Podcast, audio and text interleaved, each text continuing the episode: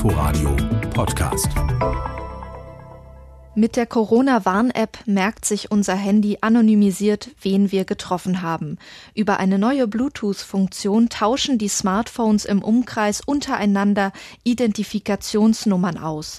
Diese zufällig generierten Zahlenschlüssel erneuern sich permanent und werden ausschließlich auf dem eigenen Smartphone gespeichert. Eine Warnung geht raus, wenn eine positiv getestete Person ihren Infektionsstatus in die App einträgt. Dann erhalten die gesammelten Kontakte eine Risikomeldung, die jedoch keine Rückschlüsse auf die konkrete Begegnung zulässt. Das heißt, ich bekomme eine Nachricht, dass ich in der Nähe eines Corona-Infizierten war, aber ich erfahre nicht, wer das war. Der Abgleich, ob es ein riskantes Treffen gab, geschieht nur auf dem Smartphone, nicht zentral auf einem Server. Diese Lösung hat sich nach intensiver Datenschutzdebatte durchgesetzt. Die Software läuft auf allen iPhones mit dem aktuellsten Betriebssystem, das 13.5 Update. Mit Android-Handys ist die App ab Version 6 kompatibel.